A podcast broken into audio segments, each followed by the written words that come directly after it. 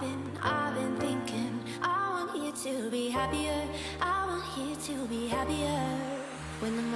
大家好，这里是具有文化出品、喜马拉雅独播的《美女讲三分》，我们又回来了，我是石溪。Hello，我是 L 妹儿。对，然后我们今天还有二老，肉肉老师和东北老妹儿哈。我们四个人今天来聊一个前一段时间其实特别热的一个美剧，它也对其实英剧你很难说它是美剧，也很难说。它是英剧，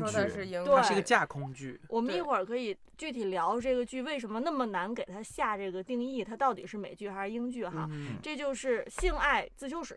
然后，Sex Education。它虽然叫这个名字，但是为了我们的节目不被关掉，以后还有更机会给大家提供更好的内容，我们会今天 keep 我们这个所有的话题 PG thirteen。对，其实这个剧呢，我们说除了呃性爱这个部分，它还有很多话题可以聊。我觉得，我觉得它它其实它只是它叫 sex education，其实只是一个抓手，因为大家看在没有看任何内容的情况下，大家对这个抓手非常感兴趣，于是乎看到了以后会来看这个内容。但我只是觉得它只是这一个剧想表达的一个小小的载体而已。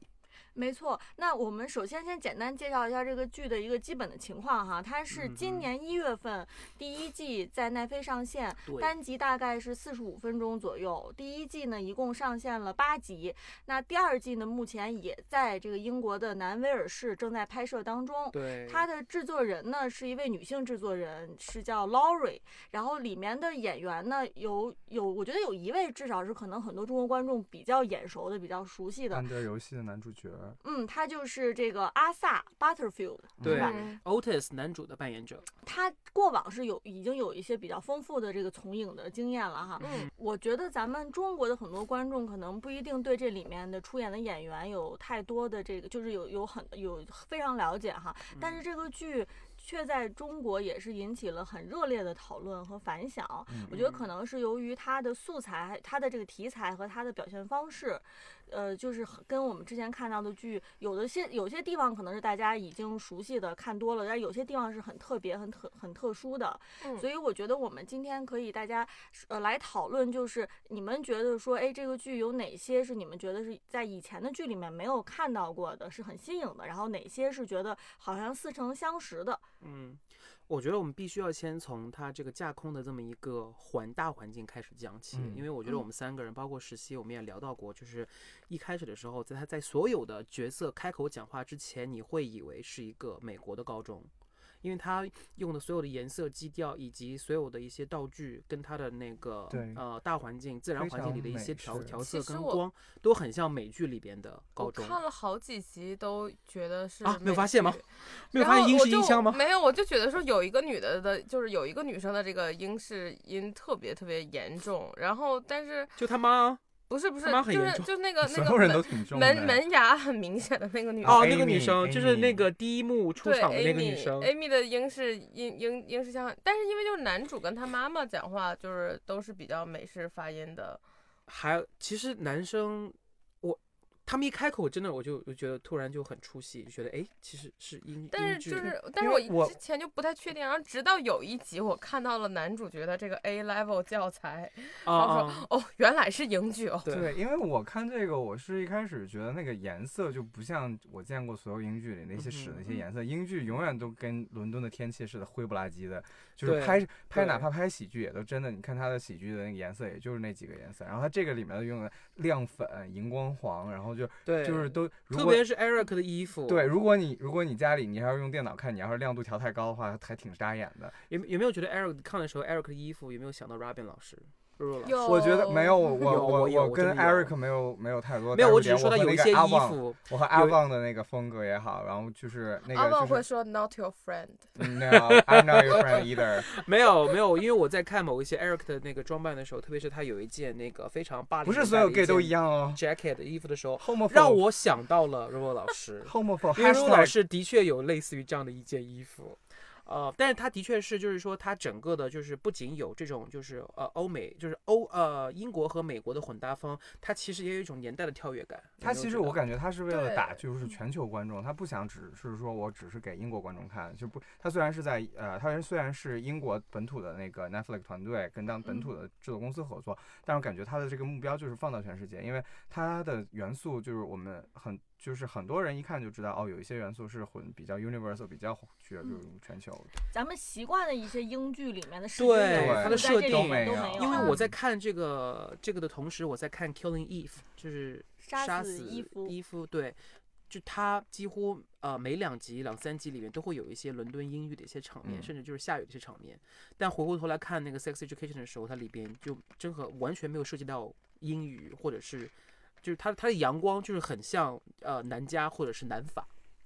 嗯，就它那个房子也是，除了外观很像一个英式建筑，一看就比较这个 Edwardian，但是就是你看它室内，我就觉得说这个跟我在英国住过的房子就完全不一样，倒很像是我在对我在美剧里对对对常常看到我有一个的。我有一个英国朋友跟我说，他看了以后，他就觉得，他就说，你看那个这个剧里面的一些，就他们小学生们在围着操场就是上 PE 课，然后还有就是他们有游泳池，有那个就是像 Olympic size 的那种游泳池。他说这个在普通的就是英国学校里、高中里边是没有的，嗯但是这些东西在美国的就是很正常的一个学校里面都是很普遍的。对对对对。而且我觉得，就是这个剧里，他还把这个孩子们描写的，就是有某些方面非常 innocent，很天真的，然后有点傻傻的。其实这个比较像美国高中生的感觉。对对对对，其实英国的高中生，他们非常非常老成，非常非常世俗。你去看那个电视，就是我们就是世界上我们说最多的这种什么 teenage mom，都是英国的。然后就是你说他们这个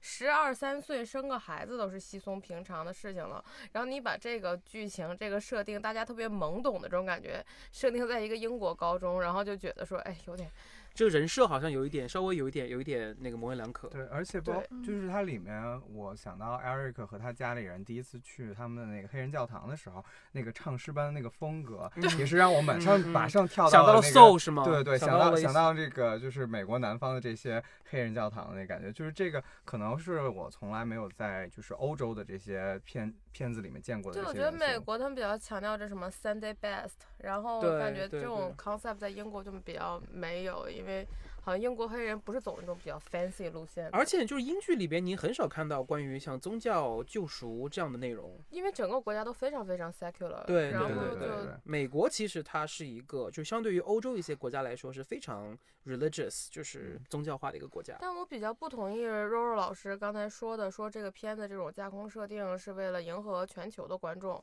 我个人比较倾向于认为说，其实是这个整个剧组他特意打出、打造出一个这个像乌托邦式的一个就整个的一个大的场景。它嗯其实它也暗示了说，像片中发生的这些事，在我们的现实生活中是不可能发生的。这个所谓的就是说这种就是平等开放的这种关系啊，然后包括很多就是我们觉得很就是以以至于比如说很很 shocking 的，对，很很 shocking。我们觉得很很震惊的事情就是，其实这个剧就是是一个非常 provocative，它是一个非常超前的一个嗯剧，有点像是说，呃，我们的一个愿望，说这个事情会像什么，就是会怎样的发展，就是我们希望这个世界会变成什么样。但是其实就是它种种的这种就是架空设定的这种线索，都告诉我们说，这个现实生活中不是这样的。这个英国的、美国的小孩儿就是这种懵懂，包括英国的小孩儿，其实就是你看嗯，十四岁就有小孩儿了，什么很多人十四岁就当上爸爸了，就是现实生活中并不是这样的。对，对，所以我觉得听下来就是，首先它的这种架空设定结合了欧美的呃这种特色，没有说给出明确的是嗯某一个风格和以及某一个特别明确的年代的这样的一个时尚风格，是是它的一个开创先河的一个独特性，就你可能很难在其他剧里面看到这种混合混搭。对对对。然后与此同时，就是说他用这样一种方式，其实是有他的一个创作的理念，就是他想传递的这个理念、是说这个东西它其实。并不是那么的现实主义，因为我觉得可能对于普通的中国观众来说，至少是我看的时候哈，我其实打了一个问号，我就说，哎，现在英国的教育是这样吗？或者说，哎，这个英美的教育已经到这个程度了吗？我其实是有一个疑问的，因为我嗯并不知道说它到底是更写实的、更现实主义的，还是说它里面有特别多的戏剧化的成分。嗯但是听呃东北老妹儿一说哈，我才意识到说，哦，原来它其实正是因为现实并不是这样的，所以他才用了这样的一种手法。去告诉大家说，这个其实是架空的一个嗯设定，对其实从它的那个标题就能看出来，标题起的叫 Sex Education，非常正经的教育。对，嗯非常正经的一个名字。但是我们打开看了之后，其实它是更多以戏谑的成分戏剧和戏谑的成分在个轻喜剧吧，算是就是有这种青春期这种痛苦，但是就总有这种快乐的这种 silver lining 吧。然后，但是它是加上了这个性爱，性爱的这个，就是在青少年中的这个不同人的眼里，性爱的呃定义是什么，以及是该怎么 execution，、就是它的 execution 是什么样子的，每个人是不同的。就是我觉得这个呃。我甭管你这个，甭管我是一个可能是 goody two shoes，我是一个乖乖女、乖乖男孩也好，或者说我是被人称为所谓的 slut 也好，我在上高中的时候，我们可能都会有一点会有需要带入进去的。所以就是我我看这个，我可能就更多的是以像，就跟看动画片一样，就可能是一个更更虚虚幻的一个成分在里面。我觉得，嗯，它的价值观我觉得可能更偏向于美国一点，对，因为它的嗯设定、人物设定以及它的价值观，以及他对一些就是这些小孩儿对所有的不只是 sex 所有的事情的这个这么价值观和三观上来看的话，其实我觉得它更偏向于美国青少年对这个世界的感知和认知。对，嗯对那嗯、呃你们是觉得说，从英国和美国两个国家相比，两种文化相比，美国是偏向于更保守，还是更开放？美国应该是更保守美。国肯定是更保守的，而且美国的嗯大环境就是，即使是说年轻的孩子，他们在实践中可能是比较开放的，但是美国的整个社会的一个就是嗯它台面上的一个基调，包括他们的父辈母辈，就是。就是你，我们就是想到那个《绝望的主妇》中这个 Bray 这种的嗯一个非常表嗯。面上非常 uptight 的一个形象。对，而且是他们这个年龄是美国的，呃，美国人在这个年龄段应该说是内心冲突比较大的一个年龄段，因为嗯。他很小的时候，特别是在上高中之前，每周可能都要跟父母去教堂，然后去做礼拜，他是受着就是那个宗教约束长大的，而当他们到了呃这个阶段的时候，他们认识到了其他的一些朋友，开始懂得怎么样去释放自己的荷尔蒙，开始总懂得有一些自己那个呃怎么说，就是思想的一些产生，嗯然后跟家庭产生了一些冲突，嗯，然后他这两种冲突，就是以前小时候的这种 tradition 跟心理想要就是祈求成为另外一种人的这种碰撞，其实也是很嗯激烈的。而且我觉得很多美国家长在这些方面比较虚伪吧，所以这个孩子在这个年龄就是格外的孤立无援，他们没有办法跟这个成年人去讨论这些事。然后即使他们在学校向自己的老师求援什么之类的，很多这些老师会被家长，如果老师跟真的跟他展开了这种嗯讨论，很多人可能会被家长长投诉投诉，会被家长告。就是美国是一嗯个这样的一个环境，所以你就是能想到美国孩子很多孤立无援。那英国就有点太大撒把了。然后嗯就是英国，就是这一代的很多，就我们刚才说这种 teenage mom 和 dad，他们自己的 mom，他们自己的父母也是，就是说十几岁就是这样。所以说英国有一个很长的这种，就是他们的上层是很这个 prudish 的，或者是至少表面上，或者是比较开放的，但是下层就有点是大家都非常茫然，然后非常盲目，然后就是嗯对这个东西看的就是非常的就是对。呃，性爱这种事情就看得非常的轻视，然后也非常轻视人和人之间的关系，好像跟一个随便的 current boyfriend 就是就会就就会生一个孩子什么之类的。嗯对，是，我觉得这个是可能就是两个国家或者两个文化里面对对这个青少年的性爱它有一个不同。我觉得对美国来说，很多青少年会把这个性作为一个很神圣的事情，会就是他们很期盼去做这个事情。然后英国的可能更多他们说就觉得这个东西是无所谓的对。对然后可能和我们又不相，我们可能从小长大，就是他们会把这些东西避而不谈，可能甚至说是一个很隐很这跟东方文化也有关系。对对然后你发现这个剧里都没有任何人怀孕，然后你就这个你哎有啊就是就哎有吗？后来有啊，妹妹夫不就上来就怀孕了吗？对，对对，但就是他不是去做了流产吗？嗯但是我觉得在英国学校里已经就有，就是很多嗯同学孩子都就是其实美国也有，但是美国也是因为这些女孩儿就是受着，因为她们怀孕了，她们又是天主教徒，对她们不能打，所以她们他们其实按照教规是不能够随便去堕胎的嗯，所以她们没有我就是有些时候没有 choice，只能把生下来。这个我觉得是一个误解。美国并不是因为他们是天主教徒所以不能打胎，美国是美国很很多这种保守的政治势力，他们的立法的这个他们的议员呐，或者这些政治家们，他们为了获得这个美国这种保守白人，甚至就是。保守黑人的选票，他们把这个就是去这个堕胎变成了一个就是基本上不可能的事情。嗯很多女生如果不小心怀孕了，她要得到她妈妈的帮助，然后要甚至要开车穿越好几个州才能找到那么一个诊所，可以给他们提供这样的这个帮助。然后就像比如说这个，像我们这个剧里这个 Maeve，就是在没有跟什么家人商量的情况下对，自己就把这个事儿偷偷解决了。在美国基本上是不可能的，在美嗯国就是。即使是有家长的帮助，在很多州堕胎也是违法的。我要开车到很远很远的一个州，然后即使是这样，这种服务也是不能被公开宣传的。所以说，在美国是非常非常无奈的。我的朋友他当年他的朋友小的时候，当年就是家里人从佛蒙特一路开到了那个加拿大去，就是他去做做了那个流产手术，然后再回来。他他做这个其实也不是说是因为呃青少年怀孕啊怎样，只是说就认为时间没有到，然后。就是对于很有一些人来说，这是一个很对于很多其实很多中国人来说，就是说啊，那如如果谁谁谁怀孕了，说不现在不想要，那就拿掉，这是很稀松平常。但是可能对于美国人来说，一听说一就是我们看剧也好，一听说这个女人怀孕了，然后就他会就会想戏剧化想到想出一些谋杀，东西，就是对对你我的意会草菅人命那种。其实我觉得就是大部分，就是一大部分美国人，他即使他心理上已经跨过了这个 pro life pro choice 这个坎，但是就是现在的政治活动已经使这种实践上就是已经嗯，非常非常困难了。这个让我想到《情深深雨蒙蒙》里那个孟平，雪姨带着孟平去打胎那一段儿，所以这咱们说回来，就是说它里面有一些情节和处理，它又是英国式的，它好像又不跟美国的现实又离得有点远。对，嗯是的，但你要说纯这个美国式青春片，我们可能想到的就是前一阵子比较火的这个《十三个原因》，那个是嗯典型的美式的校园青春题材的嗯。对，剧。它它是的确是校园青春，但那个校园青春它主要的 focus 点在校园嗯霸凌，霸凌，因为校园霸凌，我觉得是很多高中生活很普遍的。对必不可少的一个元素之一，就是我们嗯想避可能都避不开的。我们都会有时候我们不莫名其妙就变成施暴者，就像《十三个理由》里说的。然后也有可能我们这我们都是受害者，就是我们都会有这个角色的转换。所以在这个剧里，他可能用比较细，就比较可能用。戏谑的方式把 Eric 嗯。和那个、那四个那四位 Plastic 那四位就是学校的这塑种料姐妹塑料姐妹花们嗯。的关系，以及和那个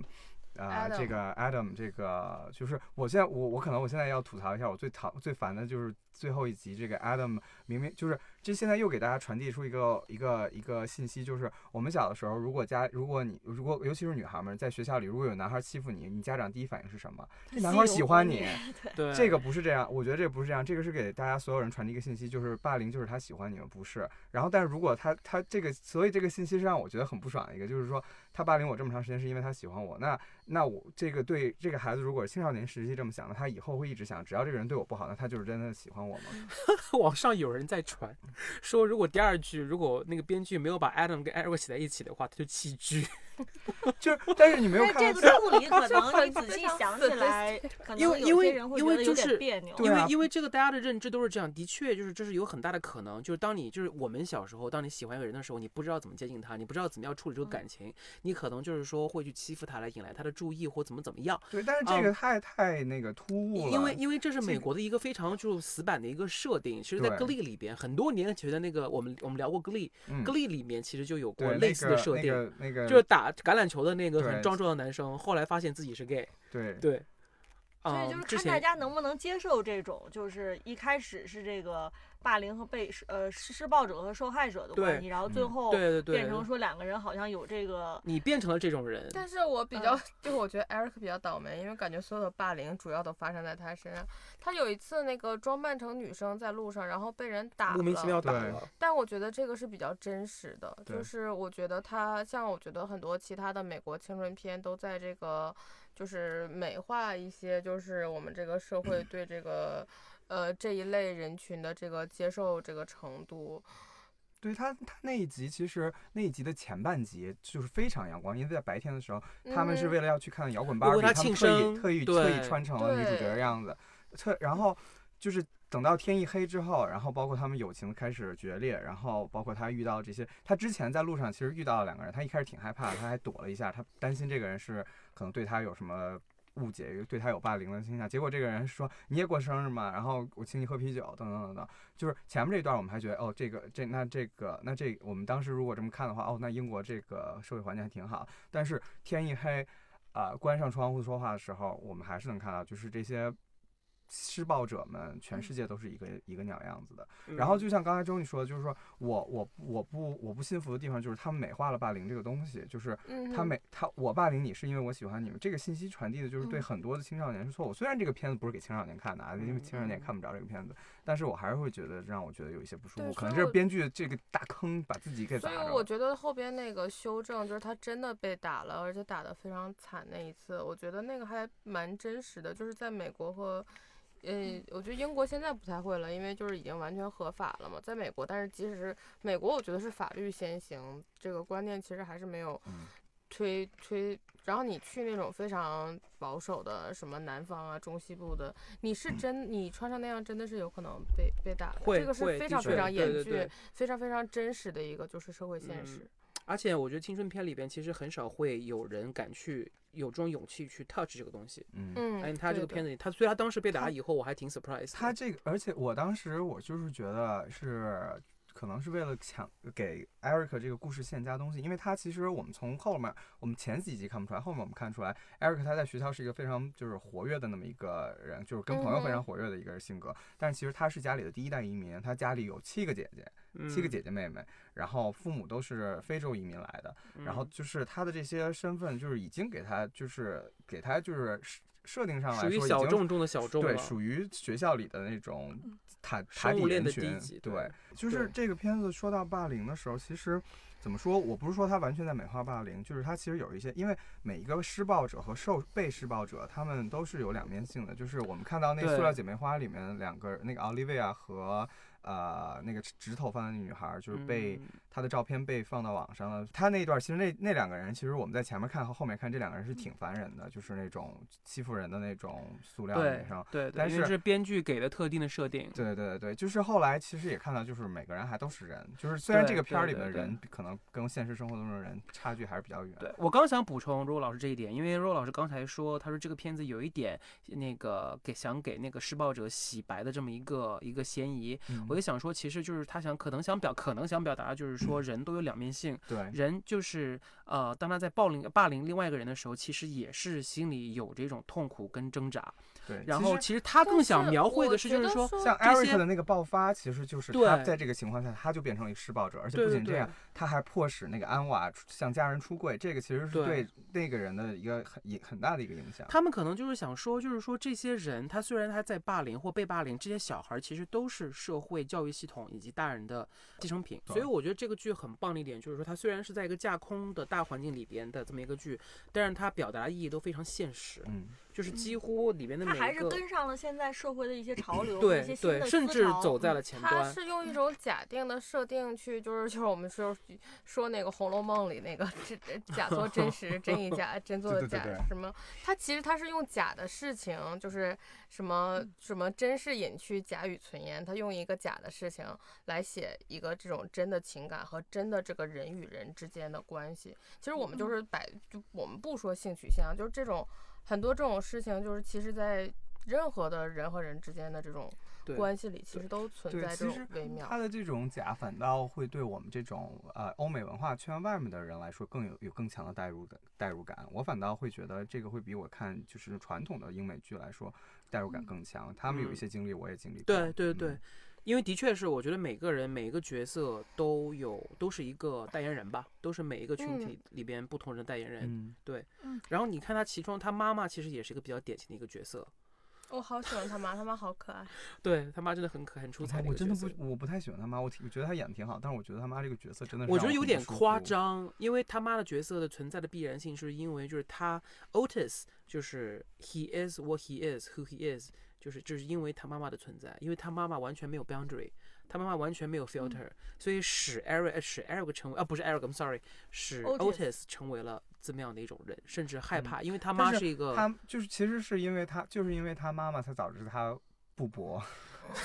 没有吧？是因为他就是一爸爸些心理的原因。是是他他妈妈了他爸爸第一是因为他妈妈的工作，是因为这一些信息他，爸爸的这些偷情，对这些信息，第二是因为他告诉了他妈妈这个信息，导致他们婚姻的破裂，这两以及他妈的工作使这些信息过早的在他面前展现了。对导致他的心理可能会出现一些对屏障。所以说，由此我们也可以推断，就是说有一些 sex education 也并不是说你越越早越好越早获得越好，就是说，就是作为就是比如说家长啊，或者是教育者，你真的是要就是说非常非常仔细的观察，就是每一个小孩每个对个，体没错对对对，没错这点在他们非常在他们。需要帮助的时候，就是伸出，就勇敢的伸出你，因为我觉得很多人他就他不敢去帮助年轻人。甚至不敢去沟通，嗯对对对这是一个非常严峻的一个嗯问题。我觉得就其实有的时候并不光是成年人不愿意去帮助这个青少年，很多人他自己也是缺乏勇气，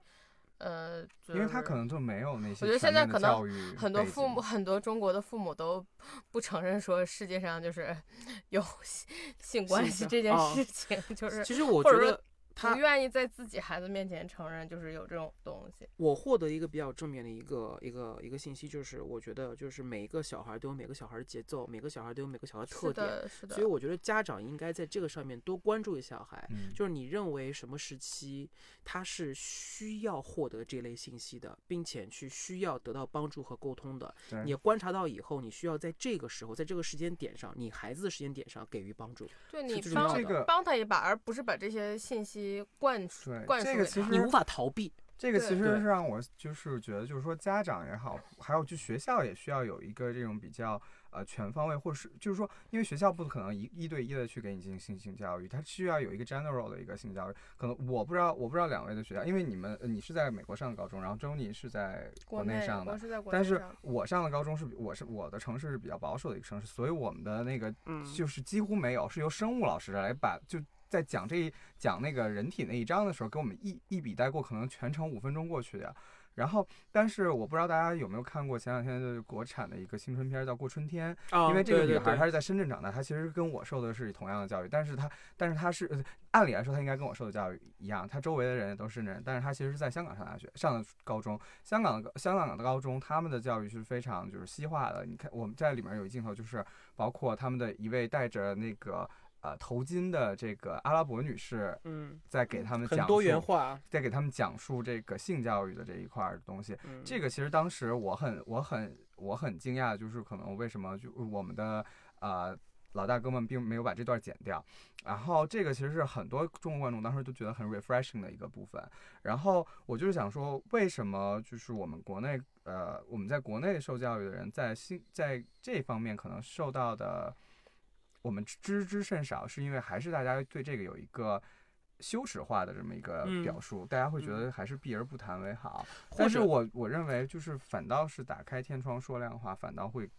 增进一些安全性。有有些时候，有些时候我是觉得，特别是国内的，就是包括我们做子女的也好，或者做父母的也好，作为老师的也好，他们压根儿不知道怎么样去开这个口，嗯，更压根儿不知道怎么样去做这种沟通。其实我我我就是，但是如果反过来想，因为我爸妈在我十八岁的时候是非要跟我来谈这个事情，让我极，但是是让我极其的不爽，我是生生的想把这段过掉，就是可能也是因为我从小受到的教育和环境的问题，让我觉得也很不舒服。嗯嗯但我觉得这个片子给我一个比较好的启示，就是说我觉得我们现在的就是不光是我们国家吧，世界各国的这个。嗯，性教育都是有一点，就是完全是从生物的角度去这个讲这个事情，而忽略了很多就是说人与人之间的这些关系这方面。就比如说 Otis 给他这个同学们提供的这个就是帮助，其实很多其实并不是真正的性教育，其实是你怎么尊重你的就是你喜欢的人，你怎么跟你呃喜欢的人去建立一个比较健康的、比较就是双方都能获益的，就是互这种相尊重互相尊重的这嗯样的一个就是人与人之间的关系。然后就说，其实这个是所有我们说这个就是健康的性行为的一个前提。对，嗯它更像一个心理治疗师，而不是一个那个性爱纠正师。对，嗯。所以就是说，其实这个剧虽然说它是青春片，但是它其实是很大的成分也是给成年人，因为我觉得它的 很多的说到的话题或者给人的启发，它并不是只是针对青少年的，它甚至或者说甚至就是说可能有的青少年他看不了这样的题材的这样的片子，嗯哼。它更多的其实是。呃，包着一个青春片的外壳，但是希望是给能够给成我年人更多是绝对。不建议高中生去去看这个片子。我嗯觉得说至少等到就是大学，或者就是说，等他们思想稍微成熟了一点，学但是就是说他们没看之前，自己也没有办法。其实中国的大学更像高中，我觉得可能甚至要大学以后。就我不觉得说，呃，这个片子是拍给就高高中生年轻看一点的人。对，就他其实是说借用高中生的这个环境，去让很多我们的成年人去反思，说我们在对待就是对跟我们有亲密关系的人，我们是不是做错了什么？嗯，所以这个东西，就这个剧让我想到，我看的时候虽然就是风格完全不一样，但让我想到了那个美国派，嗯，就它嗯是又脏但是又暖心的这么一部片子，然后你看了以后，其实会得到一些正面的一些反思。其实这个和美国派还有一点差别，就是美国派是真的就是比较，它是走的比较低俗些比较 raunchy 的一个路线对对对所以我说，其实就是它它也有很 raunchy 的东西，但是你看到最后以后还是比较 heartwarming 的。然后这部片子其实我还想聊，就是这些人们的关系，然后比如说友情那一段，就是刚才我们提到的那个 Ruby 和 Olivia，就是两个人，就是就是嗯出，其实呃，我不知道大家有没有看过前两天 Netflix 的前就是半年前 Netflix 的一个夏季的一个青春片儿，叫呃希希尔拉伯格斯是个是个衰鬼，然后呢，他就是里面出现了就是女孩们爆互相爆这种就是。这种网络霸凌，就是从网上嗯。爆出另外一个女孩的一些私密照片等等，然后这个东西其实，嗯，是一个非常能够毁掉，因为我们现在的就是我们现在能想到，呃，social networks 对很多的这些年轻人，尤其青少年来说，对，是一个很重要的部分。然后他如果在这上他自己的名誉被毁的话，他会真的就是真的会出现很多绝望的，对，会出现很多的问题。而且嗯现在社交媒体也造成一种 illusion，就是很多小孩子他会认为说社交媒体就是人生的就是对是他的全部世界。嗯，然后就是，但是我们还是能看到里面有一些友情的发展，比如说这两位女孩最终通过在学校的这个大礼堂上面这种呃夸张式的宣誓、夸张式的那种自自互相自检，对支持，对，然后但而且嗯我最喜欢的一对儿就是 CP，我反倒站的是 Maeve 和 Amy 两个人。Amy 她是她虽然是 Untouchable 塑料姐妹花里面的一员，但是她总是私下里特别只特别喜欢跟 Maeve 一起玩。然后尤其到最后的时候，他选择站在 Maeve 这一边，而没有和另外几个其 Untouchable 实和她一起。Amy 也是一个被霸凌的对象啊。对，只他就是因为他在他在那个小团体体里面被霸凌。对他，但是但是他说实话，因为可能他的那个脑回路太清奇了，导致他没有发现自己被霸凌。就是我看到我看到一篇报道，就是这个这个饰演 Amy 的这位女演员，她就叫 Amy Amy Lou Wood。当时这个角色其实本来是一个很小很小的一个角色，没有给她做，没有给她连名字都没有的 uncredited。但是因为就是在试戏的时候，据说觉得这个女孩很啊很清奇，对，然后就觉得哎，那我们把这个角色加进来，就是最后把她戏份写住。